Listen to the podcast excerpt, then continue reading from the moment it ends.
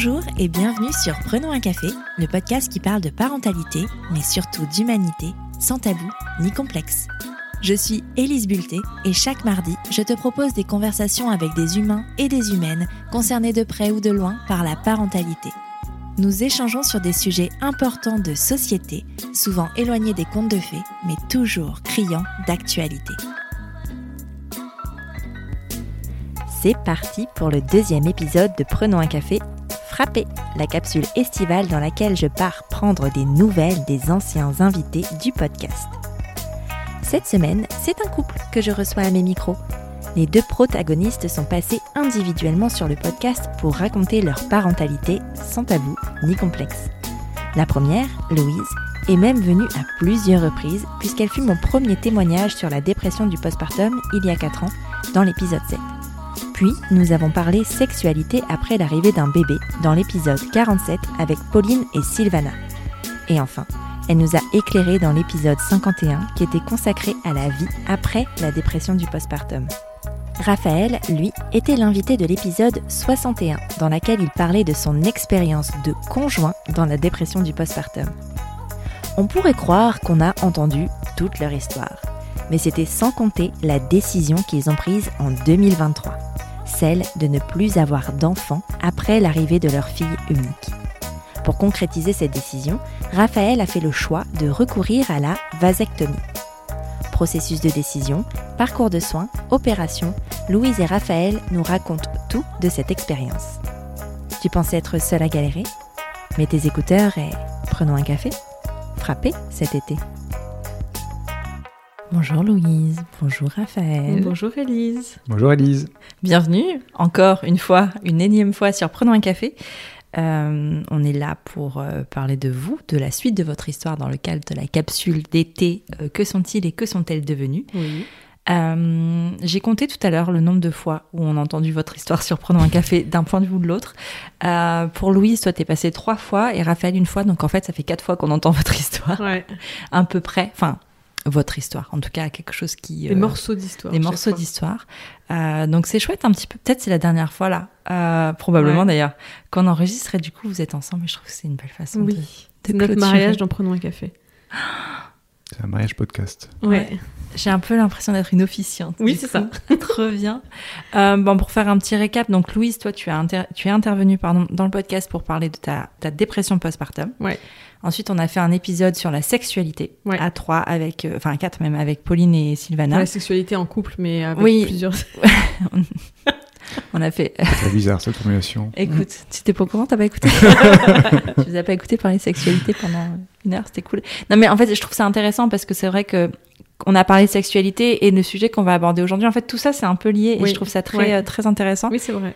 Et le troisième épisode, c'était la vie après la dépression du postpartum. Là, on va faire la vie après, après, après. Ouais. Et avec Raphaël, on avait enregistré sur la thématique autour de la dépression postpartum, mais c'était euh, la place du conjoint dans la dépression du postpartum de la mère. Et, euh, et donc euh, là, c'est très chouette. Je suis contente. on y va? Oui, on y va. Euh, comment commencer? Parce qu'en fait, vous pouvez vous présenter rapidement, parce qu'en fait, vos présentations, même ça, ça a peut-être un peu changé. Donc, est-ce que vous pouvez vous présenter rapidement pour ceux qui, et celles qui ne vous connaissent pas? Vas-y, présente-toi, toi. Euh, bah, Raphaël, je suis en couple avec Louise depuis presque bien 11 ans. Euh, on a une petite fille qui, a, qui va avoir 5 ans en août. Voilà, on a traversé pas mal de choses pendant toutes ces années, des belles, des moins belles, et, euh, et c'est une belle aventure. Et donc aujourd'hui, l'idée, c'est de partager voilà, sur un sujet spécifique notre expérience. Oh, elle pleure déjà. On a pas fini. Non, mais moi, je pensais que c'était une présentation genre carte d'identité, tu vois, tout Eh de ben suite, non. tu vas dans le truc émotionnel. J'ai pas pris les mouches. Bon, bah voilà, j'ai une Erreur, erreur de débutante. Tu sais que je pleure vraiment dans chaque épisode Ouais, que je fais sais, avec toi. donc, euh. C'est la première fois que ça arrive aussi vite. Je suis dans ma phase de, du mois, je crois. Ah ouais. Euh, donc moi, c'est Louis, j'ai 35 ans, euh, en couple avec Raphaël et marié. Tu l'as pas précisé, ça. Mais c'est vrai qu'on l'oublie souvent. Marié et euh, depuis 11 ans, on est ensemble. Aussi la mère de l'enfant dont il parle. Euh, accessoirement. et euh, entrepreneur euh, dans ma vie professionnelle. Très bien, très bien. Euh, bon, les questions euh, traditionnelles de prendre un café, vous y avez déjà répondu, à savoir est-ce que vous vouliez déjà être mère ou Ouais. être père? Moi, je vais vous en poser une autre qui a un gros lien euh, avec le sujet d'aujourd'hui et vous allez y répondre de manière individuelle. Ok. Euh, quand vous imaginiez votre vie de famille euh, à l'époque, avant d'avoir des enfants, comment elle était composée, de combien d'enfants elle était composée et comment elle était, Louise? Moi, elle était composée de deux enfants. C'était deux enfants, le schéma assez classique. Je pense que c'était aussi une représentation de- du modèle familial que j'avais. Mhm. Du côté, je veux un garçon et une fille. Je veux ce truc de d'avoir euh, deux exemples de ce que c'est un enfant. Et j'avais cette image que bah, devenir parent, c'était entre guillemets euh, plus facile que je le pensais. Et qu'en fait, deux enfants, ce serait easy peasy, quoi. Genre, euh, voilà, ils auraient deux ans d'écart. euh, un peu le schéma euh, qu'on voit beaucoup et qui est un schéma sociétal assez classique, quoi. Et toi, Raphaël? Moi, au tout début, c'était zéro. Et après, euh, voilà, les choses ont fait que on a un projet qui a grandi et moi, on a eu envie de fonder une famille. Mais moi, j'avais pas d'objectif ou quoi que ce soit. Et je me disais, euh, ben, on verra avec une, déjà un. Moi, j'avais un modèle où j'étais, euh, donc je suis au milieu d'une fratrie de trois frères. Donc, euh, j'ai un plus grand frère, un an et demi, un plus petit frère, un an et demi de moi. Et c'est vrai que c'était pas un modèle que j'avais envie de reproduire. Euh, de par les personnalités qu'on est tous devenus et parce que voilà, c'était pas quelque chose qui me faisait envie, ni autour de moi d'ailleurs. Voilà. Les modèles avec deux enfants, je trouvais que c'était trop des modèles euh, d'archétype. Mhm. Voilà, la voiture, la banlieue, le chien, deux enfants. Vous avez un peu quand même pas loin de cet archétype quand même, à part la banlieue. Parce que vous habitez en Et centre-ville. le chien. Mais vous avez, vous avez deux, chats, deux chats. ça fait un chien. hein. en termes de poids, oui, ça fait l'équivalent d'un gros bulldog au final. Ok. Non, mais ça, c'est des clichés euh, qu'on a en tête. C'est des Ouais. Mais ça veut pas forcément c'est- dire que c'est mal. Non, mais c'est juste ça vous correspond pas. Ouais, c'est ça. C'est que vous avez peut-être des envies de vie plus urbaines, plus euh, Ouais. indépendantes. Vous êtes des personnalités quand même relativement indépendantes aussi, Ouais, Mm. ouais. Pour vous connaître un peu. Ouais. L- Légèrement. Ah, ok. Vous ne voulez pas d'autres enfants? Oui, on ne veut pas d'autres enfants. Vous ne voulez pas d'autres enfants. Non, C'est acté. c'est acté. C'est acté euh, physiquement, mentalement, c'est Ouais. acté. Euh, à quel moment, parce que je sais que toi, Louise, tu t'es beaucoup posé la question. Oui. Toi, ça a toujours été clair pour toi. Une fois qu'ils aient été là, Ouais. tu t'es dit c'est fini. Enfin, Oui. t'en voulais pas. En tout cas, quand on a enregistré il y a Oui, deux ans déjà. Oh purée, ça passe vite. Euh, tu m'avais dit que tu n'en voulais pas d'autres. Et je me souviens qu'à cette période-là, toi, tu te posais beaucoup de questions, Oui. Louise. C'était quoi ces questions? C'était. euh, Alors, pour ceux qui ont écouté les épisodes précédents sur euh, ma dépression, et je vous invite vivement à les écouter, euh, euh, j'ai vécu un, un lourd traumatisme à mon accouchement, euh, voilà, qui est resté pendant très longtemps, une grossesse assez aussi traumatisante et forcément une dépression derrière. Et inconsciemment, avec du recul aujourd'hui, je me rends compte que les questions que je me posais, c'était. bah, déjà, j'avais ce schéma de deux, donc je me dis, il faut que j'aille là où, où mon cœur ou ma tête me dit d'aller. Mais il y avait aussi ce truc de. euh, faut que je répare, euh, faut que je répare ce qui s'est mal passé la première fois. Et c'était un truc qui était inconscient, mais qui revenait de plus en plus. Et euh, c'était vraiment ça qui était en jeu. C'était vraiment le. j'ai envie de réparer ce qui s'est passé. Et voilà, j'ai toujours dit deux, donc faut que j'aille vers deux. Et par moments, j'avais quand même des envies physiques du truc, mais ça n'a jamais été au point de plus me poser de questions. Donc c'était ça en fait le truc, ça a été un enchaînement là depuis la naissance d'Isée, de haut et de bas, de peut-être, de machin. Et c'était vraiment ça qui, qui s'est passé en fait, avec Ouais. des, des jours où j'étais là, oui, oui, oui, je veux, je veux, et des jours où même pas en rêve. Donc c'était ça en fait. Ouais. Est-ce que tu as essayé de convaincre Raphaël de faire un deuxième enfant? J'ai jamais essayé de le convaincre, mais à chaque fois que j'avais des questionnements, j'en ai toujours parlé en toute franchise et en honnêteté, en lui disant voilà, moi j'en ai envie.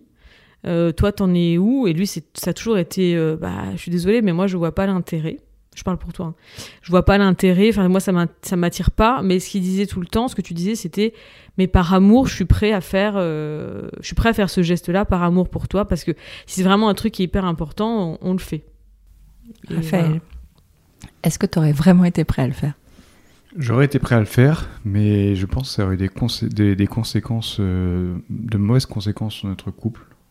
Parce Mm. que j'aurais aimé, de, du coup, toi, tu aurais vécu ce que tu voulais, mais moi, j'aurais pas vécu ce que je voulais, mais je l'aurais fait par amour parce que je sais qu'on fait toujours des compromis, mais là, c'est des gros, c'est plus qu'un compromis. sacrifice. C'est c'est plus, oui, c'est plus un, un- un Ouais. sacrifice.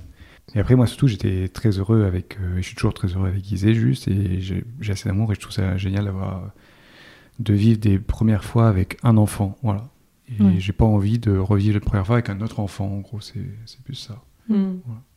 C'est vrai qu'il y a cette notion de, de faire, euh, quand on fait quelque chose qu'on n'a pas envie de faire, euh, les conséquences derrière, en fait, on, on s'en veut, en fait. Euh, C'est presque qu'on n'est pas aligné avec Ouais. soi-même.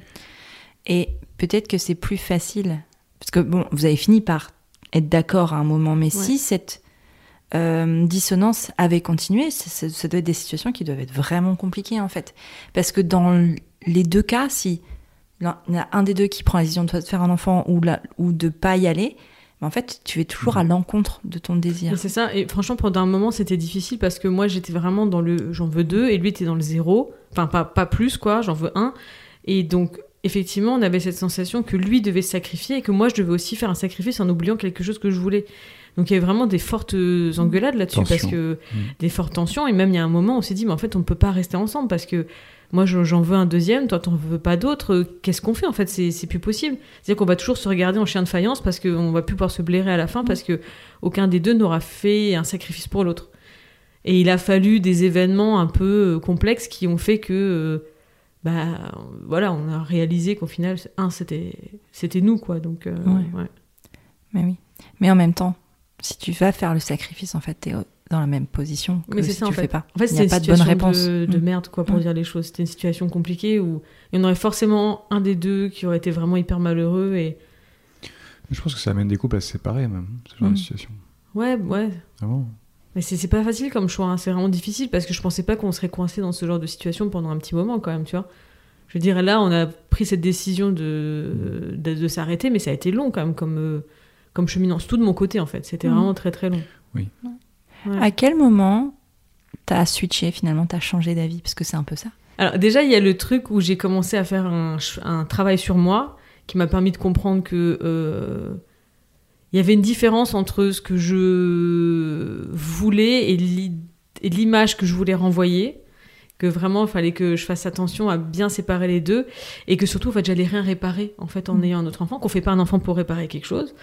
Euh, que j'ai commencé à me connaître et à me dire qu'en fait, je suis quelqu'un de très indépendant qui a besoin de temps pour elle, qui j'avais des projets de vie, j'ai des projets de vie, certains projets de vie qui n'auraient pas collé avec une plus grosse famille. Et il y a eu deux événements qui ont fait que je me suis dit, ok, là c'est bon, on s'arrête. Euh, en décembre, en décembre dernier, on est tous tombés malades dans la famille. On avait une grippe mais terrible, euh, voilà. Et je me, suis fait la remarque de me dire, en fait, je, je veux pas gérer ça avec un deuxième enfant. C'est déjà tellement horrible là avec un. Et euh, le deuxième événement qui a été le truc de, ok, là c'est bon, let's go, c'est qu'il y a quelques mois, on n'a pas. Voilà, moi je prends pas de contraception. Et il y a eu un accident. euh, et, et ça a été un, un vrai flip quand j'ai fait le test de grossesse en me disant, dans ma tête, c'était pitié, pitié, pitié, pitié, pitié, faites que ce soit négatif. Et je me suis dit, ah ok, d'accord. Donc si je me dis ça, c'est qu'il n'y a pas de truc. Quand j'ai vu le test négatif, euh, je me suis dit, ok, euh, il n'y a pas de. Il y a pas de truc, quoi. Enfin, il n'y a Ouais. pas de. C'était sûr, quoi. On va passer au sujet suivant qui est intéressant et qui relie pas mal de choses. Ça va être, on va parler de la sexualité parce qu'en fait, quand t'as, tu disais, tu prends pas de contraception. Ouais. Donc t'as toujours cette épée un petit peu de Damoclès Exactement. au-dessus de la tête de dire attention parce qu'en fait, enfin, l'ovulation. Après, quand tu connais toi, tu connais ton corps, donc tu, Ouais. tu, tu connais un peu les signaux, tu sais quand ça arrive et tout ça. Mais il n'empêche que ça peut arriver quand même, tu Ouais. vois. Euh, comment Est-ce que dans ta tête, au moment des rapports, est-ce que ça reste dans ta tête genre euh, mince, euh, peut-être qu'en fait il va y avoir un accident, mince, peut-être Ouais. qu'on va faire un bébé? Ouais, ouais, bah toujours. Et en fait, c'est même, euh, même, euh, voilà, ce que je disais la dernière fois, c'est que, en fait, je pense que déjà en tant que femme, ce truc-là, même si t'es sous contraception, même si t'as ton stérilet, même si ta première relation sexuelle commence avec cette épée de Damoclès, du attention, faut pas que je tombe enceinte. Donc en fait, t'as toujours ce truc-là en permanence depuis, bah, personnellement depuis mes 15 ans, quoi, tu vois, pour tout dire. Donc j'ai ce truc-là au-dessus de la tête. Et quand j'ai arrêté de prendre une contraception, donc ça fait un petit moment quand même, ça fait quasiment 10 ans que j'ai plus de contraception, que je gère mes cycles, etc. Euh, bah t'as quand même ce truc, même si je me dis, bon, bah, si je tombe enceinte de Raphaël, bon, bah, let's go, on fait un enfant, bah, t'as quand même tout le temps ce truc sur la tête. Et en fait, je trouve que ça fluidifie pas les relations sexuelles. Ton désir qui arrive quand t'ovules, parce que c'est là où personnellement, moi, je suis on fire, quoi, pour que tout le monde est au courant. Euh, bah, c'est là où, en fait, tu te dis, bah, en fait, je suis obligée de me réfréner. euh, Euh, Enfin voilà, ça, ça fluidifie euh, pas le truc et ouais, t'as toujours ce- cette peur en fait, Mm. cette peur. Mais toi, tu as cette peur-là parce que tu le vis dans ton corps et que s'il y a un accident, euh, quoi qu'il arrive, quelle que soit la décision, c'est toi qui vas le subir dans ton corps. Ouais, c'est ça. Si tu décides de pas le garder, tu vas vivre l'avortement. Si tu décides de Exactement. le garder, tu vas vivre une grossesse et une naissance et un postpartum Ouais. et, et tout le reste. Toi, comment tu vis ça en tant qu'homme euh, qui ne vit pas dans ton corps, cette peur-là? Est-ce que tu la ressens, cette peur-là, ou pas du tout? Moi, moi, c'était pareil. J'ai la même peur aussi, pareil. C'est, super embêtant dans les relations sexuelles parce que du coup, bah, tu te dis à chaque fois, est-ce que, attention, euh, c'est le bon moment, c'est pas le bon moment, et, en fait, c'est, super gênant. Mm. Donc, euh, donc je le vis. Et après, euh, moi, j'ai pas les, enfin, j'avais pas les sujets de contraception, etc. Donc toute la charge de, de suivre justement les cycles, tous ces trucs-là, quand tu avais l'appareil et tout, euh, voilà, je trouvais ça ultra pénible. Et ça, ça enlève, euh, ça enlève pas mal de charme à la relation, quoi. Ouais, c'est ça, ça enlève le côté. La spontanéité euh, spontanéité, Ouais. en fait, parce que. Tu- tu- Enfin voilà, après j'aurais pu faire le choix, tu vois, de conserver une contraception, une pilule toute ma vie, sauf que ça me convenait Et on, pas. s- et on sait que chimiquement, c'est, Mm. C'était compliqué en tout cas pour, pour moi. Donc, euh, Euh, après, on avait, toi, t'avais pris la charge mentale de penser à prendre des préservatifs, Mm. mm. sauf qu'au final, franchement, on- enfin, c'était, ça gâchait un petit peu Ouais, le moment, tu vois. ouais. pas- c'est donc, donc ça a été vraiment un truc euh, qui a vraiment euh, complexifié, je trouve, la sexualité. Ouais. Mais tu vois, par le coup, pour quelqu'un qui ne veut pas d'autres enfants aussi, moi j'ai un contracep- une, une contraception sans hormones qui est le stérilet au cuivre. C'est une contraception relativement fiable. Pourtant, tous les mois, j'y pense. Ouais, Donc en fait, ça change rien. ouais, c'est ça. C'est vrai, t'as raison. Mm. Parce que quand j'avais quand j'avais la pilule ou le stérilet, pareil, je me disais, euh, je, Mm. euh, on sait jamais quoi, tu vois. Tous les mois, j'ai peur. Genre, j'accueille mes règles avec une fenêtre. euh, T'as, pas 0% en fait. T'as pas, Bah non, tu peux- ouais. T'es pas à 0%. Et on connaît tous une nana qui est Mm. tombée enceinte euh, sous sous stérilet, sous Oui, pilule. exactement. Moi, ça m'est arrivé en plus. Donc, euh, Exactement. C'est pas très drôle. Je recommande pas. non, mais ça, cette... mais en fait, avec ou sans contraception, j'ai l'impression que cette charge-là, elle est toujours là. Oui. Jusqu'au jour où la contraception devient définitive. Ouais. Vous avez fait le choix de la contraception définitive masculine. Euh, alors, je dis vous, mais est-ce que c'est un choix commun? Est-ce que vous avez pris cette décision ensemble? Ou est-ce que c'est toi, Raphaël, qui a pris euh, la décision de la vasectomie? Et comment ça s'est passé aussi, la décision? De mémoire, j'avais proposé euh, cette solution Il y a longtemps. il y a longtemps, il y a très longtemps. J'avais dit, moi, je suis prêt à faire, euh, à faire une, une- une opération pour euh, enlever la charge mentale de la contraception et qu'on pu- qu'on puisse, euh, qu'on puisse être, entre guillemets, euh, libéré de toute euh, épée de Damoclès. Mm. Et après, on avait parlé plusieurs fois. Et puis c'est quand on a décidé qu'on n'aurait pas de deuxième enfant que là, on s'est dit, ben, let's go. Ouais. Moi, je- du coup, j'ai fait un rendez-vous. Euh, c'est assez long, hein, parce que j'ai Mm. fait un premier rendez-vous il y a deux ans à peu près. Deux ans et demi. Deux ans et demi, ouais. Et euh, parce qu'on peut pas faire ça tout de suite, il faut des réflexions de quatre, de mémoire, c'est quatre mois C'est minimum. mois. Euh, nous, on discutait encore d'un deuxième enfant, etc. Donc ça a pris beaucoup plus de temps. Après, vous revoyez un deuxième, euh, deuxième entretien, et, et puis vous confirmez que vous êtes toujours partant, et après, vous avez l'opération. Et là, ça va vite. Ouais. C'est une semaine, 15 Ouais. jours après le deuxième entretien. Mais c'est vrai que la première fois, euh, alors je sais pas si c'est la personne que j'ai vue, mais en tout cas, euh, il vous encourage pas trop à, à y aller. Parce que, Euh, voilà. alors, il y a deux ans, donc t'avais quel âge? J'avais 37 ans. Ok.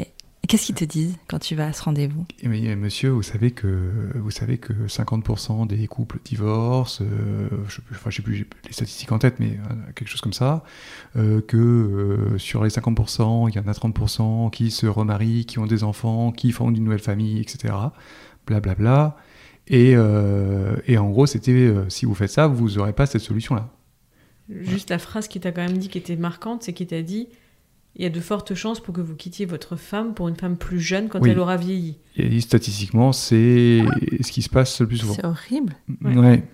Et je lui dis, mais moi, c'est enfin, pas un sujet pour moi. Moi, je, suis con- je, je sais ce que je veux faire, donc je vous demande juste euh, de pas passer à l'acte médical. Euh, voilà. Donc, Mm. euh, j'ai pas besoin de, de votre avis, de vos statistiques, je les connais. euh, voilà.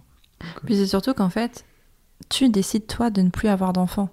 Et donc, dis. peu importe avec qui tu es Mais finalement. C'est ce que je lui ai dit. Je lui ai dit, je ne veux plus être père une nouvelle fois. Donc, je suis très heureux avec ma fille, je suis très heureux en couple.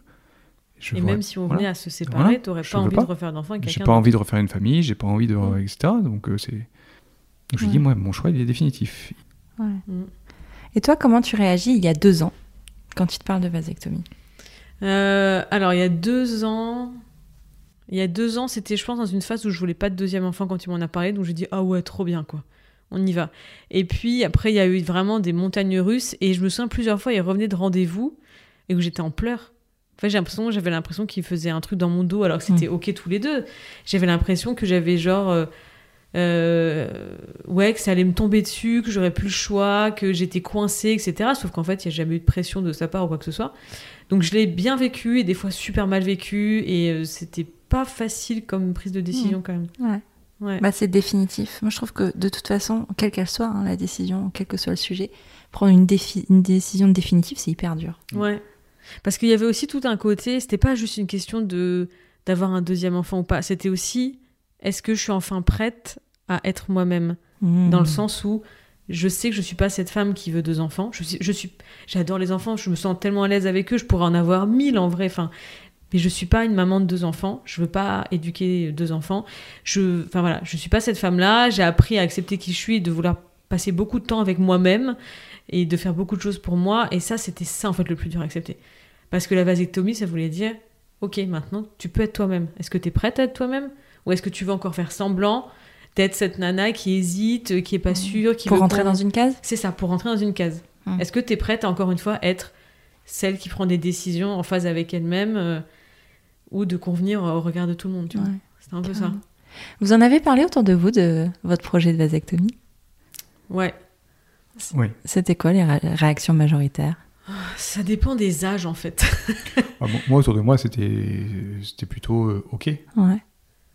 Ouais, ça dépend des âges. Par exemple, tu as un de tes collègues qui est un homme jeune et qui t'a dit mais c'est génial, c'est hyper. euh, Enfin, on voit en fait, c'est une question je trouve de, de culture et de d'éducation, tu vois. Une génération? Oui, oui, Ouais. sur les nouvelles générations, ils disent ouais, c'est top parce que tu, du coup, tu prends la charge mentale, euh, enfin, Mhm. t'enlèves la charge mentale plutôt de la femme, euh, et enfin de l'homme aussi, parce qu'il y a quand même une charge euh, euh, là- là-dedans. Et c'était ouais, c'était bien, bien accueilli. Et ils disaient euh, ouais, c'est courageux, même limite euh, courageux de, Ouais. de faire ça, parce qu'il y a plein de gens qui le feraient pas, parce que soi-disant ça touche à leur virilité. Ouais, c'est ça. Et en fait, t'as ceux qui sont un peu plus âgés, de l'âge de nos parents, par exemple, qui sont en mode euh, Oh, mais euh, oh là là, mais alors ta virilité, elle en prend un coup. euh. Genre, Ouais. En fait, il y a aussi ce truc où les gens pensent que tu tu ne peux plus avoir d'érection quand tu as une vasectomie. Ouais. Donc, on a eu quand même deux, trois fois des personnes qui se sont dit Mais en termes d'érection, du coup, ça pose problème et tout. Enfin, le sujet est tellement tabou qu'en fait, il n'y a pas d'infos, donc tout le monde Ouais. invente son propre euh, schéma, quoi. Ils voient ça comme la castration, tu sais, que tu fais sur les ça. chats, genre. Exactement, c'est exactement ça. Il n'y a strictement aucun effet, sauf le fait d'enlever du coup les spermatozoïdes. Ouais. C'est tout. C'est genre, tu peux plus te reproduire, mais t'es qui en fait? T'es plus un vrai mâle, quoi, un mâle Mhm. alpha. Tu peux pas aller, euh, tu sais, dans la jungle te reproduire. Non, non, et, euh, et après, c'est vrai que le- moi je pense que c'est Moi important. aussi, je voyais dans- deux singes qui copulent. Pardon, je t'ai coupé, mais. Non, mais c'est- C'est important d'en parler autour parce que je, je pense que si les gens n'en parlent pas, le message va pas se- être Mm. porté et on va rester sur les schémas traditionnels, Mm. la pilule, etc.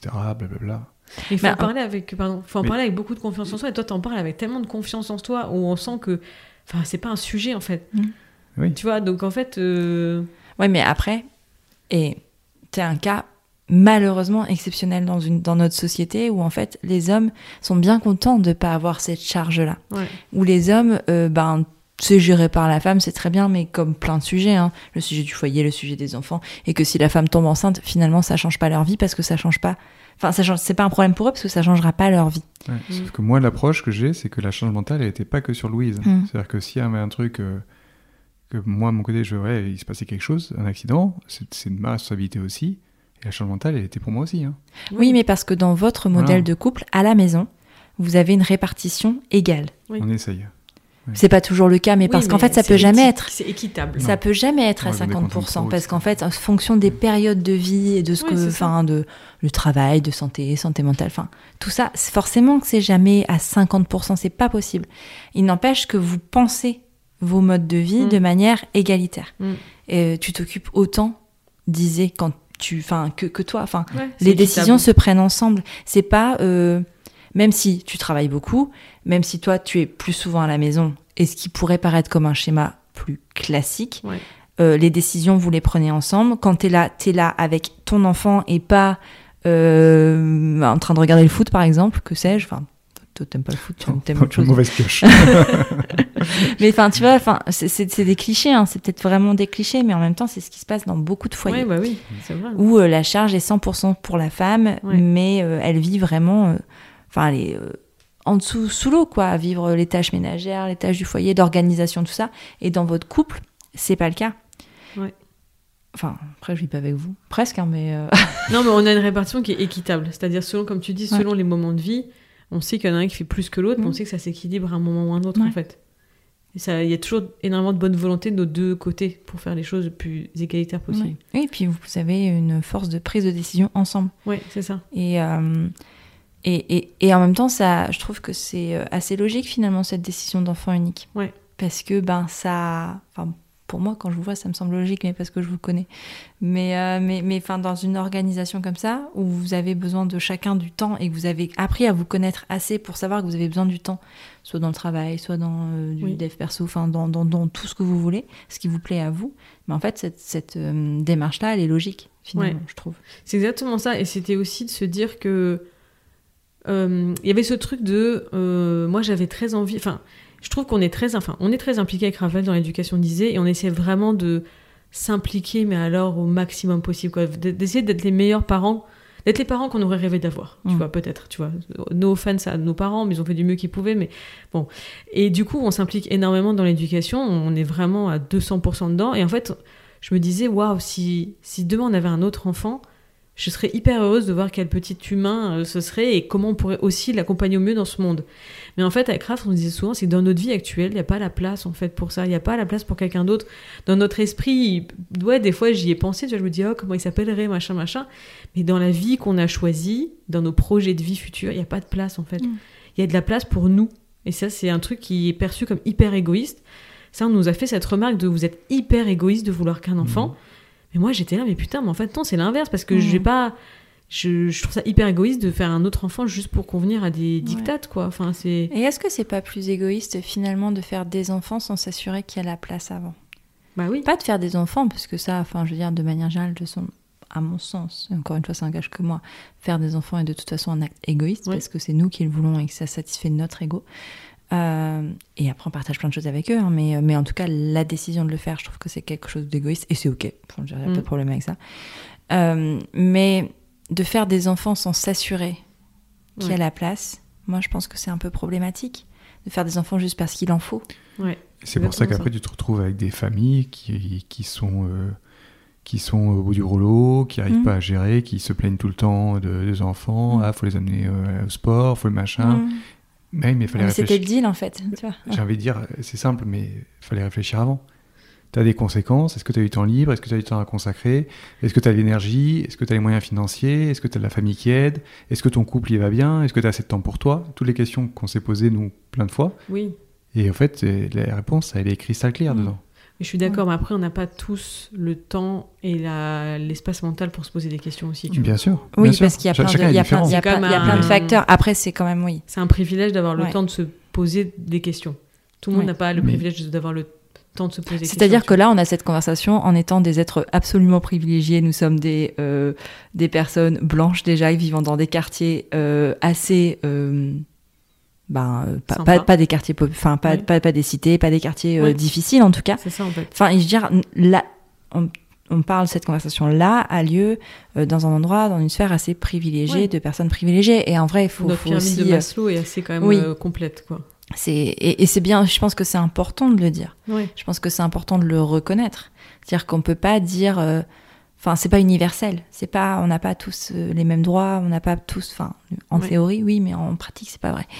Euh, et, et je pense que ouais, t'as raison de le dire aussi. Je pense que c'est important. Parce que euh, si on se remet juste à, à- à notre niveau de, de, de, de- de groupe social, entre guillemets, effectivement, c'est, c'est un petit peu frustrant quand tu vois des gens qui ont des privilèges de, de temps de réflexion, vouloir absolument quelque chose qui ne leur conviendra pas.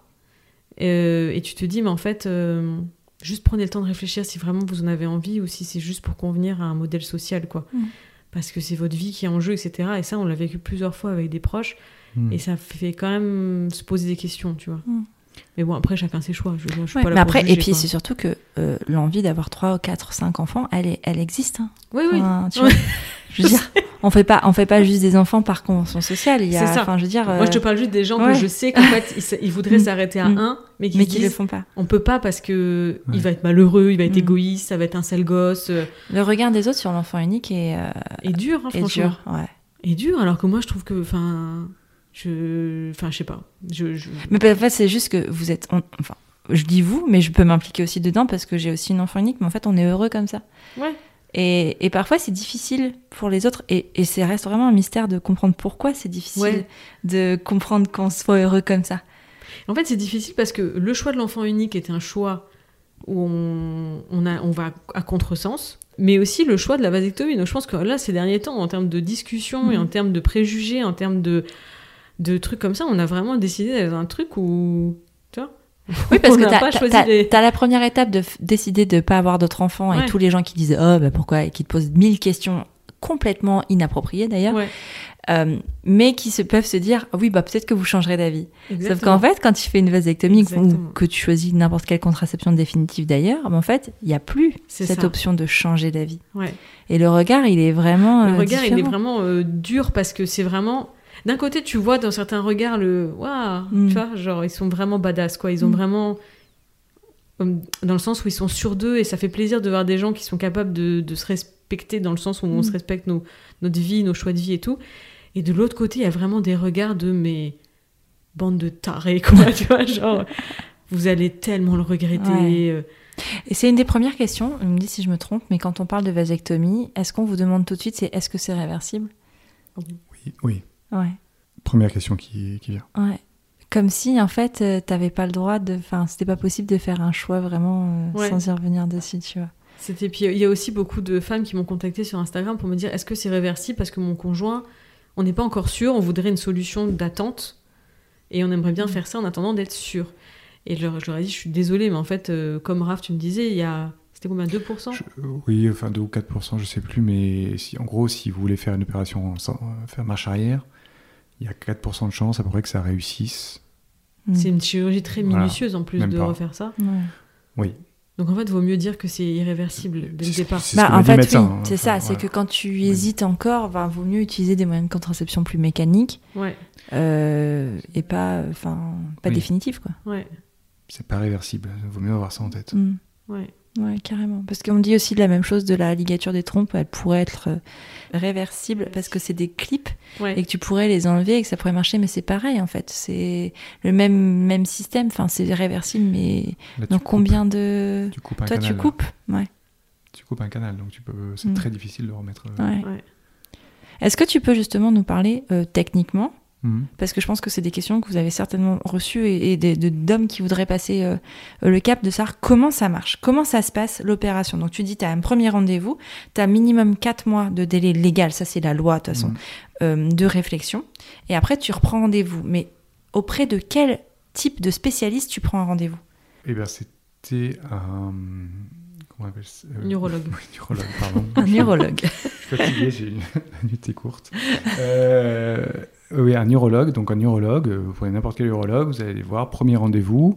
Donc il vous explique euh, tout le process, il vous pose des questions sur vous, votre famille, votre couple, si vous avez des enfants, etc. Vous discutez avec lui, vous lui posez toutes les questions sur le process. Il vous examine pour voir s'il n'y a pas des problèmes euh, génitaux, tout simplement. Mhm. euh, des, ouais. Voilà, des, des choses qui pourraient ne pas permettre l'opération ou quoi que ce soit. Euh, et ensuite, il vous remet donc euh, toute une documentation euh, sur le process, les prochaines étapes, les conséquences, etc. Voilà, à lire, avec une feuille à signer aussi avec votre consentement pour le prochain rendez-vous si vous décidez à aller euh, sur le deuxième rendez-vous. Est-ce que Première partie. le conjoint doit donner son consentement? Non. Jamais. Non. C'est valable pour la contraception définitive des femmes aussi. Et ça, je le dis parce que il y a des gynécologues qui disent aux femmes qu'elles doivent apporter le consentement de leur mari. Mmh, Et ça, c'est pas légal. C'est Ouais. interdit. Enfin, Ah elles ont- oui, t'as pas le droit. plus c'est le corps, c'est votre corps, donc Mm. euh, enfin c'est notre corps, donc euh, non. Euh, donc ça c'est la première étape, premier rendez-vous, deuxième rendez-vous. euh, bah, du coup moi pour le coup c'était bien après les quatre mois. Euh, là du coup ils vous redemandent si tout va bien, si vous êtes sur votre décision, euh, ils vous réexaminent et, euh, et si vous êtes sûr, vous prenez rendez-vous pour euh, l'opération directement lors du deuxième rendez-vous. Ok. Voilà, c'est ce que j'ai fait. L'opération, euh, pour le coup, elle était deux semaines après. Ok. Oui, ça peut être euh, une fois que le délai est passé, ça va très- ça peut aller vite. Exactement, exactement. Ça dépend de l'hôpital, de la chirurgienne. Ça. Moi, pour le coup, j'ai vu un, j'ai vu un neurologue c'est une chirurgienne qui m'a opéré. Ah oui, d'accord. Voilà. Et donc deux semaines après, j'ai fait l'opération. Donc bah, c'était il y a deux semaines justement, un peu plus de deux Un semaines. peu plus de deux semaines. C'est à trois Ouais, deux semaines. semaines et demie. Ouais, presque, presque trois. Euh, mardi, ça fera trois. Euh, c'est vraiment un détail hyper important de l'épisode. Je veux dire, c'est le, détail crucial. non, non, parce parce que comme ça, je peux donner la photo avec le recul de trois semaines, pas, pas plus. Oui. C'est- plutôt la chronologie qui, qui joue. Euh, donc après, il y a l'opération en soi. Donc c'est une anesthésie. Il y a deux, deux solutions. Soit vous voulez vra- du confort entre guillemets, donc c'est anesthésie générale, mais c'est pas du tout ce qu'ils ce qu'ils font euh, en priorité. Ils font une anesthésie locale. Voilà. Donc vous avez une, un ambulatoire, hein, euh, une demi-journée, euh, même pas. hein. Enfin, vous, en gros, ça veut dire Franchement, trois ça a heures, duré même deux pas. heures, peut-être deux heures entre J'étais- le Oui, parce que t'es pas endormi, donc t'as pas toute cette phase de réveil. Non, non, ils entendent que ouais, du coup, ouais. ben, le bas, évidemment. t'ai déposé à 14h30, à 16h30, Voilà. on était devant l'école pour récupérer Isée. Exa- donc, euh, Ah oui. Exactement, exactement. Ouais. C'est très rapide. Et Mm. vous pouvez marcher dès, dès que l'opération est finie, vous pouvez marcher. Mhm. Faut faire attention, évidemment. Faut pas faire de. Tu marches comme Lucky Luke, mais tu marches. C'est Lucky Luke, voilà, mais c'est c'est rapide. Ouais. Voilà. Et donc, ils aneस्थésient quoi? Tout le bas de ton corps ou seulement Alors, la zone où ils, vont. ils appellent ça les bourses. non pas les bourses de Ça y est, commerce. on parle mais- de Zizi, c'est rigolo. Voilà, les, les bourses. Euh, je, je trouve ça. Bah, c'est joli. Bah, les c'est bourses. joli, les bourses. Je bourse préfère dire les coucougnettes. C'est très poétique. C'est très poétique. Voilà. tasse. Donc, ils- donc ils, endorment les bourses et euh, avec une anesthésie locale et ils opèrent. Du coup, ils ouvrent le, la peau à deux endroits et ils coupent le canal du coup qui amène les spermatozoïdes vers euh, le, le sperme du coup. D'accord. Voilà. Donc ça, ça empêche l'arrivée spermatozoïde dans le sperme. Tout Ok. simplement. C'est ça Mais donc, but. du coup, des deux côtés du euh, après, il y a toujours éjaculation. Enfin, je veux dire, euh, tout, tout le système fonctionne de la même façon. C'est juste qu'il n'y a plus de spermatozoïdes dedans. Exactement. Il n'y a aucun changement, quel qu'il soit. Tout le Tu monde peux vous avoir dira. le zizi tout dur encore. Exactement. Et J'aime bien le dire comme ça parce que c'est vraiment hyper sexy de le dire comme ça. Mais toi, t'as 12 ans dans ta tête.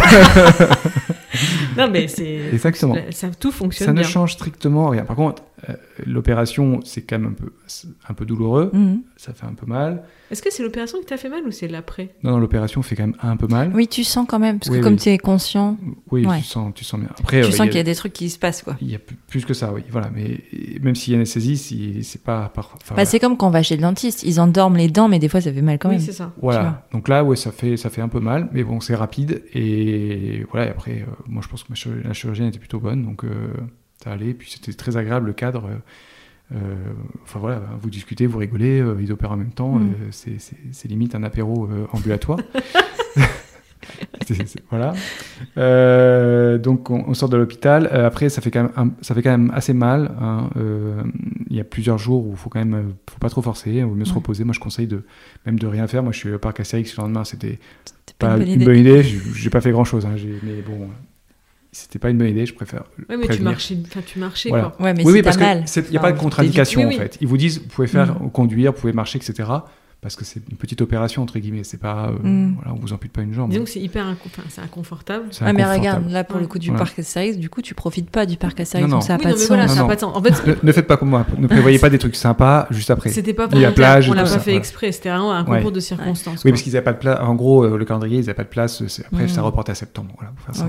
Et euh, faut- voilà, après, il faut pas se baigner, il faut pas aller à la mer, etc. Pendant deux, on va dire, pendant deux semaines, comptez deux semaines, deux trois semaines où il faut être tranquille. En termes de cicatrisation, enfin, est-ce que tu as Ouais. euh, des fils ou est-ce que tu as quelque chose? Alors, les fils sont auto euh, Résorbables. résorbables. et les pareil pour les pansements. Ok. T'as pas besoin d'avoir euh, quelqu'un ou de refaire tes Tu pansements ne tout ça? reviens pas à l'hôpital, tu ne repasses pas à l'hôpital, euh, tu peux te toucher le soir même, il Hmm. n'y a aucun problème. Ok.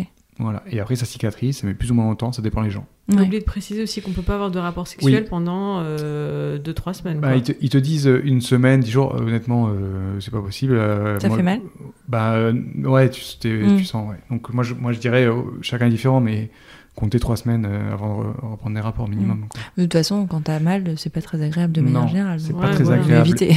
Et surtout, si vous faites, enfin, s'il y a des rapports trop, euh, trop proches de l'opération, etc., il y a un risque euh, vis-à-vis des, de la hum, cicatrisation, etc. Donc c'est idiot de faire une opération, de prendre un risque Hmm, Oui. de, de, de casser ce qui a été fait et de Ouais. devoir repérer derrière. Quoi. carrément. Ouais. Et donc ça c'est le- pour l'opération. Donc euh, ensuite il y a du coup euh, bah, voilà ça, ça se, se guérit la guérison, cicatrisation et ensuite trois mois après l'opération vous devez prendre rendez-vous pour un spermogramme dans Pour un vérifier. laboratoire euh, voilà enfin, pour vérifier ça. Pour vérifier s'il y a bien plus de spermatozoïdes. Voilà. Et il faut être à zéro. Parce que si t'es pas à zéro, ça veut dire qu'il y a un risque Ça de conception. Ouais. Et donc, faut refaire. il faut refaire. Ah, j'avais pas compris. C'est pas trois mois et après six mois? Non, c'est trois mois tout de suite. Non c'est trois mois tout de suite. Et si c'est pas à zéro il y a un autre spermogramme au quatrième mois. Hmm. Ok. Et si c'est pas à zéro à ce moment-là ils refont une opération. Ok. Oui, parce que alors, il y a un truc quand même hyper important, je pense qu'il faut dire, c'est que ce n'est pas, enfin, on ne devient pas infertile juste à, Ouais. à la seconde où on fait l'opération. Non parce qu'en fait il y a une réserve de spermatozoïdes euh, dans le corps naturel euh, de trois mois à peu près. Donc en fait, euh, et ça, il faut être hyper prudent parce qu'on ne dit pas de rapport pendant euh, les trois premières semaines, mais après, quand vous Oui. reprenez les rapports, il faut quand même être précautionneux Oui, jusqu'à jusqu'au euh, spermogramme, ouais, jusqu'au spermogramme. 0%, Ouais. il faut faire attention. Ouais. C'est Ouais. comme si vous avez rien fait comme Mm. opération. C'est pas, C'est euh, pas immédiat. Ouais, mais c'est important parce que Oui. on pourrait penser l'inverse et puis se retrouver avec un accident, euh, ce Ouais. serait dommage, quoi. Je pensais pas qu'il y avait autant de réserves de sperme. Mm. Bah non. c'est donc. très bizarre ce podcast. C'est très bizarre. Heureusement, on se connaît Moi, bien. j'aime bien. Mais c'est bien que les gens Mais, le sachent. bah oui, comme non, ça, au mais moins. euh, ça fait partie des questions que vous avez eues, non J'imagine sur oui. Instagram, tu avais mis une boîte. Exactement. Et il y avait aussi des questions qui étaient revenues souvent, c'était est-ce qu'on a fait une conservation de spermatozoïdes? Alors, oui, ça, euh, effectivement, la réponse est oui. Euh, ça se fait très simplement. Euh, c'est pris en charge à 100% par la sécurité sociale. Vous avez zéro coût, y compris la conservation des spermatozoïdes. Mais euh, c'est obligatoire? Non. Non, t'es pas obligé de le faire. Aucune obligation. C'est votre décision. Pour le faire, c'est très simple. Vous le faites avant l'opération, par exemple un mois ou deux mois avant. Vous appelez le SECOS. euh, C'est les mêmes organismes qui, euh, qui, euh, qui sont contactés pour les, euh, les dons de gamètes pour les PMA. Oui, c'est ça. Exactement. Et donc, en gros, euh, bah, à Lille, c'est à l'hôpital, au Mm. CHU, tout simplement. Ou CHR, euh, CHU. Et euh, vous allez là-bas, vous... ils vous expliquent euh, comment ça se passe. Ça, ça prend euh, même pas une heure et demie, peut-être une heure, même pas. Le temps de faire les papiers. Ouais. Euh, de faire cette magnifique euh, éprouvette euh, avec un DVD et une télévision. Alors moi, ça m'intéresse vachement parce que je crois que c'est une question qu'on pose Il y avait un. DVD intégré dans la télévision qui, avait, qui datait des années je sais pas quand, mais Est-ce que tu as pensé à tous les hommes qui sont passés là avant toi? Oui, et oui, oui, oui, oui, oui. Alors, c'est pas glamour, c'est pas sexy, mais c'est voilà, c'est comme ça. Et en fait, pourquoi C'est très simple, c'est qu'en fait, quand vous faites ça, euh, faut le faire avant l'opération et quand même pour avoir un peu de marge, parce que si ça marche pas, il faut refaire. Pourquoi? Parce qu'ils vérifient si les spermatozoïdes sont conservables. Mm, Parce Oui, que donc si- ils sont analysés, c'est analysé. Exactement. Et c'est assez rapide. Je crois que ça prend. euh, ils font le jour même. hein, et en Mm. gros, vous avez les résultats euh, le, le soir de mémoire. Et donc, en gros, si vos spermatozoïdes sont de bonne qualité ou pas. Mm. Ok, Et s'ils sont pas de bonne qualité, ils ne peuvent pas les conserver, ils les détruisent. ok. Donc il faut Il faut refaire. refaire. Et si vous n'êtes pas de bonne qualité du tout, bah, ils peuvent pas les conserver. Ouais, ça veut dire que peut-être en fait euh, votre fertilité, elle était déjà pas ouf ouf à la Ouais, base quoi. exactement, ça. exactement. Donc, Mm. euh, donc voilà. Donc moi pour le coup ça allait. Donc ils, les- ils les ont conservés. Ils vous envoient un courrier chaque année à domicile. Euh, et je, je sais plus trop, mais je crois que si vous répondez pas, en gros ils prolongent. Et au bout de Jusqu'à 59 ans, t'avais dit. Ouais, j'ai plus le chiffre. Je crois, je crois que c'était soit 59 ans, mais en gros, ils vous les conservent jusqu'à l'âge de 59 ans et après, c'est automatiquement détruit. D'accord. Sauf si vous Sauf si tu demandez fais la demande. Avant Mm. à ce que ça soit détruit. Ok, Voilà. c'est ça. Donc tu peux pas les conserver après 59 ans, Non. même si t'en as pris. Légalement, tu ne peux pas. Tu ne peux pas devenir euh, les Ok. utiliser, devenir euh, ou que quelqu'un Mm. l'utilise. Est-ce que tu peux les donner? Euh, c'est pas le même process. Ok. Donc euh, la réponse est non. D'ailleurs, ça c'est une question. Est-ce que vous avez pensé au don de gamètes, au don de sperme? Oui, et je leur ai demandé s'ils avaient des besoins. Ouais. Mais non, mais je ne veux pas en donner. moi, Mm, Oui, d'accord. Mais j'avais demandé, ils m'ont dit non, on a largement ce qu'il faut. C'est marrant qu'il t'ait dit Et ça. après, je crois que sur la conservation. Ça, ça, ça, peut-être ça dépend des régions en fait. Ouais. Des- c'est- En tout cas, il lui avait dit que c'était genre euh, Ouais. euh, stock euh, full, quoi. Et c'est Ah pareil ouais. sur les, les durées de conservation, je suis pas sûr que ce soit les mêmes entre les régions. Je sais pas très bien. Ouais, en, en fait, c'est pas uniformisé. C'est Euh, propre Ouais. à chaque sécosse. Parce que j'ai l'impression qu'il y a des sécosses qui Mm. ont, j'ai vu Ouais. des 40 ans, jusqu'à 40 ans et pas 59 Ouais. ans. Enfin, bon, ouais. En fait, il y a des sécosses où, par exemple, ils ont plus de besoins parce qu'il y a peut-être plus de demandes aussi de Mm. PMA ou de dons que dans d'autres sécosses. Mais en France, dans beaucoup de centres, euh, dans le centre sécosse, il y a beaucoup de pénuries en fait. Donc Mm. euh, c'est marrant qu'ils te toi disent ça. Et après, euh, un point financier, donc ça c'est pris en charge à 100%, le sécos. Euh, les rendez-vous auprès de l'urologue, c'était pris en charge par la mutuelle, évidemment, et par la, par la Sécu Mhm. en partie. Et par contre, l'opération, elle coûte 350 euros de mémoire. J'ai jamais reçu la facture. Donc je, je me demande si c'est pas la Sécu qui prend directement en charge. Ah, c'est une- non, parce que c'est en clinique? Tu vas la recevoir. Ça fait que trois semaines.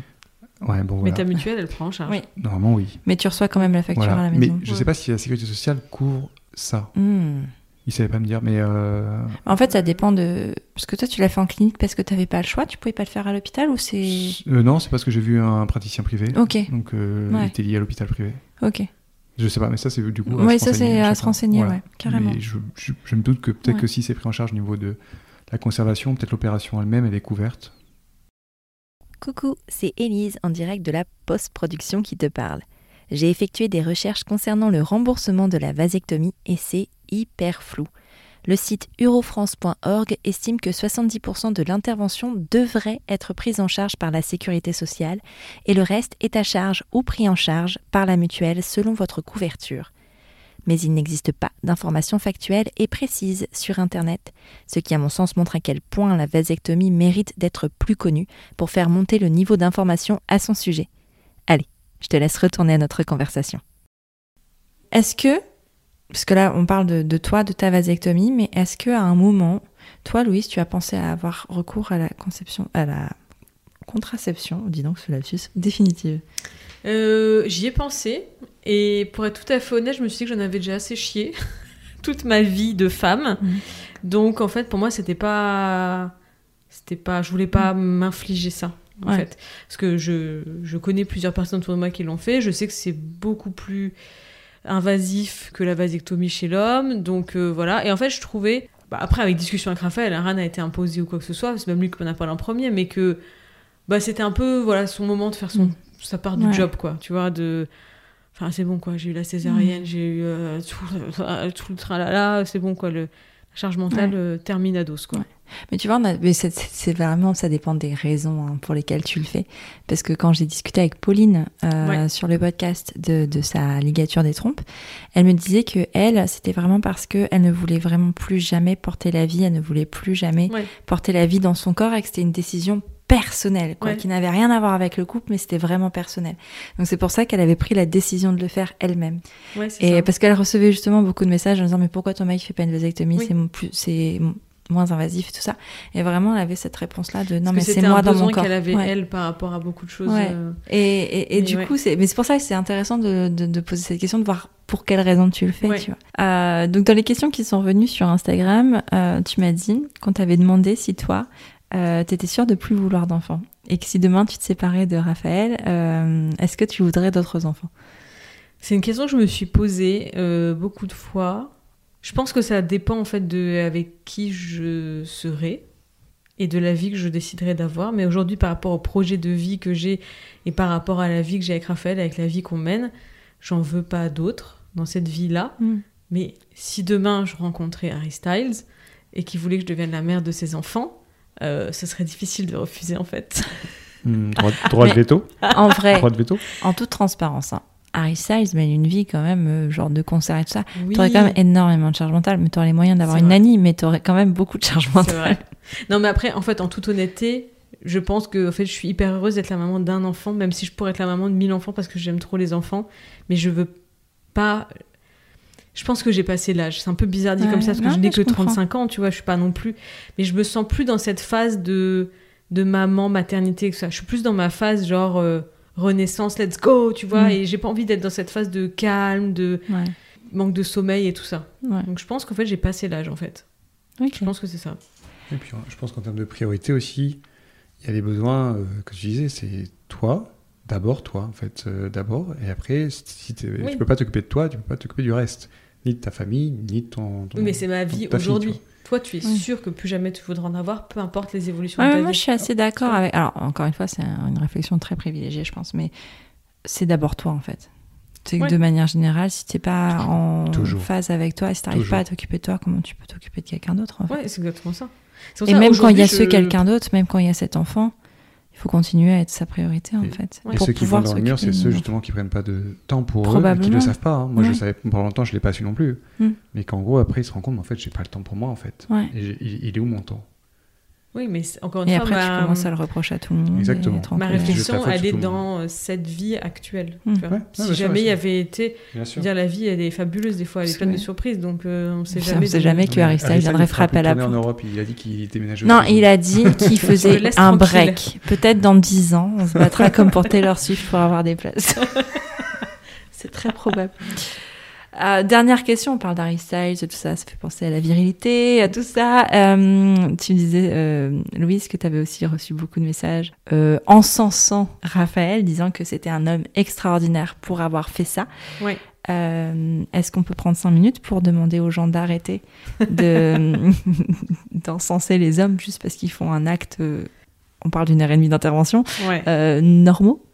Ouais, alors en fait, c'était d'un côté, je me suis dit, je suis hyper fière d'être avec un homme euh, féministe et engagé qui a fait un geste qui est quand même, euh, dans notre société, euh, compliqué à assumer. Et en même temps, juste, bah, c'est bon quoi. Enfin, je veux dire, par rapport au quotidien d'une femme, entre euh, la contraception que tu tapes pendant des années, tu te bousilles le corps, la santé, la santé mentale. Euh, si tu décides d'avoir des enfants, c'est compliqué pour le corps, tu mets des années à t'en remettre. Si, si t'as pas eu de chance, tu as fini en césarienne d'urgence comme moi, plus avec tout le postpartum qui suit, l'allaitement, machin. Voilà, il y a quand même des choses qui sont dures à vivre quand on est une femme. Et en fait, j'ai trouvé ça même moi dur à vivre de voir que Raphaël, qui effectivement a fait une opération qui, voilà, c'est bon, c'était une opération d'une heure et demie. C'était Il quelque a eu chose. mal euh, trois jours. il a eu mal pendant quelques jours. ça fait encore mal. Pardon, excusez-moi. tu vois que c'est bon, sensible. Mais on sent Non, le mais- mec qui n'a pas n'est pas habitué à la douleur au Ouais. quotidien, tu vois. C'est ça en fait, c'est que je pense qu'il y a ce truc dans la société d'encenser les mecs dès qu'ils font quelque chose d'extraordinaire. C'est comme quand au début euh, Isée était né et on me dit oh t'as de la chance Raphaël il t'aide, c'est incroyable, c'est un papa génial parce qu'il a fait la vaisselle, tu vois. Donc c'était un peu le regard que les gens avaient sur le truc, tu vois, genre t'as de la chance. Et aujourd'hui c'est pareil, c'est t'as de la chance. Mais j'ai j'ai du mal avec cette phrase-là de t'as de la chance parce que euh, c'est, enfin, je trouve ça c'est un peu comment dire. euh, oublier tout ce que les femmes font au quotidien et tout ce qu'elles subissent par choix ou non, ou, et qu'elles vivent par choix ou non, qui est quand même assez lourd, quoi. Et oui, effectivement, l'acte de Raphaël est venu comme une libération de, de, cette période de maternité, de cette, d'une vie sexuelle sous, sous épée de Damoclès, mais voilà, juste remettons les choses dans le truc. euh, une femme qui va faire une ligature des trompes, on lui dit pas t'es une femme fantastique, t'es une superwoman, euh, voilà, on lui dit juste bah ok. Et Bien. encore, souvent on en empêche. On va la faire culpabiliser un Ouais, peu, genre. un petit Et peu. si jamais, machin, blablabla. Et donc toi, Raphaël, euh, en tant qu'homme extraordinaire, comment veux-tu la chose Attends, j'ouvre la chemise, j'ai le costume de super-héros qui est en dessous. Euh, c'est un non. peu ce qu'on t'a dit aussi même au travail, tu vois. Bah oui, euh, mais. Mais je comprends l'idée, tu vois. C'est pour ça que j'ai l'impression que mon message, il va passer un peu comme quelqu'un d'ingrat. Non, c'est Mais- pas de l'ingratitude, c'est juste euh, des années d'oppression, c'est tout. Non, C'est un peu ça, ouais. non, mais c'est vrai que c'est pas un acte, un acte exceptionnel. Je suis pas allé au combat euh, sur un front euh, ukrainien. Il n'y a pas du tout de. C'est c'est une, c'est une petite opération. Bon, voilà, il n'y a pas beaucoup de risques. Honnêtement, euh, C'est le, message pas, euh, c'est le message véhiculé qui est fort. Oui, mais il n'y a pas de super-héros là-dedans. Il n'y a euh, rien du tout de super-héros. C'est juste que c'est tout. C'est Ah. juste- Mais encore une fois, ça dépend peut-être aussi de dans quelle vie tu es, tu vois. Je pense que dans notre. euh, Ah, je pense que dans tous les cas, euh, Un homme qui fera un acte de toute façon euh, pour sa famille et pour son couple et tout ça, ça sera toujours vu comme un homme extraordinaire, peu importe dans quel milieu tu es. hein. Ouais, c'est vrai. Là où une femme, ça serait juste normal. Ouais. Oui, ce sera Oui, toujours c'est comme vrai. Et ça, un c'est pas une qui se question. lève la nuit pendant longtemps. C'est pas une dit, question oh, de un milieu, ça, je hyper pense. impliqué, tu Je vois. pense que vraiment, c'est pas une question de milieu. Oui, c'est vrai, t'as raison. Parce que, euh, enfin, non, non, je pense pas que ce soit. Enfin, c'est vraiment une question sociétale là pour le coup, vraiment Ouais. qui concerne tout le monde. Le patriarcat concerne tout le monde, qu'on Ouais. soit de n'importe quelle origine, de n'importe quelle euh, situation professionnelle, de n'importe quel euh, euh, lieu d'habitation. Le patriarcat concerne vraiment tout le monde. Ouais. Par contre, ce qui est dommage, c'est que il n'y a pas de sensibilisation sur cette euh, possibilité de faire la vasectomie parce qu'en fait personne n'en parle. Non. Les médecins t'en parlent pas non, parce autour que de ça dans les, trop à les- la les virilité. ac- euh, voilà, les, les journaux, la presse, tout ça. euh, Enfin, il y a rien sur ça. Il y a jamais rien sur ça. Non, parce que la charge Ouais. de contraception est portée Ouais. par les femmes et, et mise sur les femmes. ouais. C'est pour ça que voilà. Donc euh, non, c'est euh, c'est chouette hein, de, de, de, de, de s'écouter, de faire cette vasectomie. Et d'ailleurs, on en fait un épisode de podcast. hein, donc c'est que ça Ouais. questionne, je pense, et que c'est important d'en parler. Mais on va pas aller, euh, pardon, mais mettre des cotillons et Mm. euh, célébrer tous les hommes qui le font parce Ouais. que c'est juste normal en fait. C'est si c'est de votre choix, bah c'est ok, c'est normal quoi. Ouais, c'est ça. Et je pense qu'il y a aussi cette image que pourquoi c'est problématique et que personne n'en parle aussi, c'est l'image de. Enfin, je me dis des fois s'il y avait des personnalités publiques euh, d'esthétique virile, tu vois, genre euh, The Rock, tu vois, qui disait j'ai fait une vasectomie, tu vois, c'est aussi, enfin des fois c'est aussi basique que Mais ça. vois. ceci dit, c'est très français, hein, parce qu'aux États-Unis, il y a beaucoup plus d'hommes déjà qui ont recours. Euh, j'ai pas les pourcentages, mais il y a beaucoup plus d'hommes qui ont recours à la vasectomie. Oui, c'est vrai. Déjà parce qu'en fait, en plus aujourd'hui, euh, dans beaucoup d'États, l'avortement est interdit et que euh, même sur la contraception, les femmes ont des difficultés d'accès. Donc en fait, les hommes vont plus facilement aller faire une vasectomie et, et c'est beaucoup plus démocratisé que qu'ici en fait. Mm. C'est euh, genre tout le monde à 40 ans a fait une vasectomie, tu vois presque. Ouais, c'est vrai. C'est quelque chose de très très très très très courant. Ici, pas du tout. Je Ouais. sais pas pourquoi. euh, quelle est la, la réponse sociétale à ça Je sais pas. Mais euh, mais ça peut être intéressant de se pencher sur le sujet. Ouais. Mais c'est très français en tout cas. Voilà. En tout cas, merci d'être venu encore nous raconter un pan intime de votre vie. On a parlé de à Zizi, toi. c'était trop bien. Merci d'avoir pu partager ça. Et puis ben un de ces jours peut-être. hein. Oui, bah oui. On n'est pas à l'abri. hein. La dernière fois, on a dit que c'était la dernière fois, puis finalement, c'est pas la dernière fois.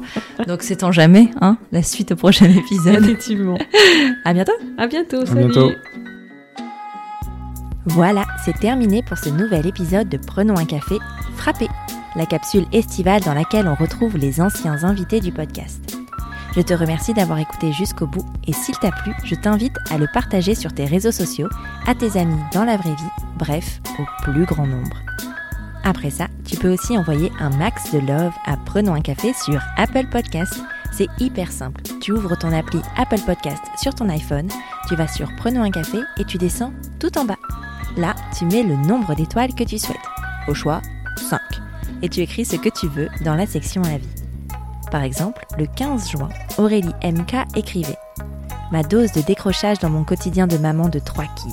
Tellement bienveillant et éclairant. Merci. Mais c'est moi qui te remercie Aurélie pour ta fidélité, pour ce temps que tu prends pour toi et pour ton soutien. Bon, et puis si tu n'as pas Apple Podcast, tu peux toujours parler de Prenons un café autour de toi, ça ne mange pas de pain et ça fait toujours plaisir. Tu es sur Prenons un café, le podcast qui parle des sujets de parentalité, mais surtout d'humanité, sans tabou ni complexe. Je te retrouve la semaine prochaine pour un nouvel épisode estival. Abonne-toi à Prenons un café sur ton appli de podcast préféré pour ne rien manquer. D'ici là, prends bien soin de toi. Autour d'un café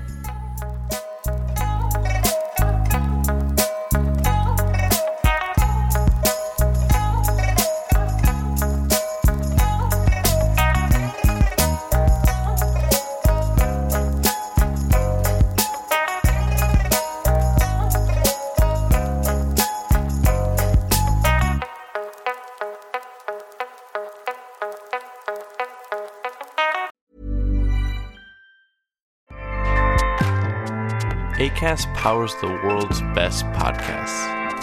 Here's a show that we recommend. Hi, I'm Jesse Cruikshank. Jesse Cruikshank. I host the number one comedy podcast called Phone a Friend. Girl, let's phone a friend. Not only do I break down the biggest stories in pop culture with guests like Dan Levy and members of InSync, I do it with my own personal boy band singing jingles throughout because it's my show. It's your show, girl. New episodes of Phone a Friend Yeah. drop Thursdays wherever you get your podcasts. So work it, girl. Yeah, work it. Okay, that's enough.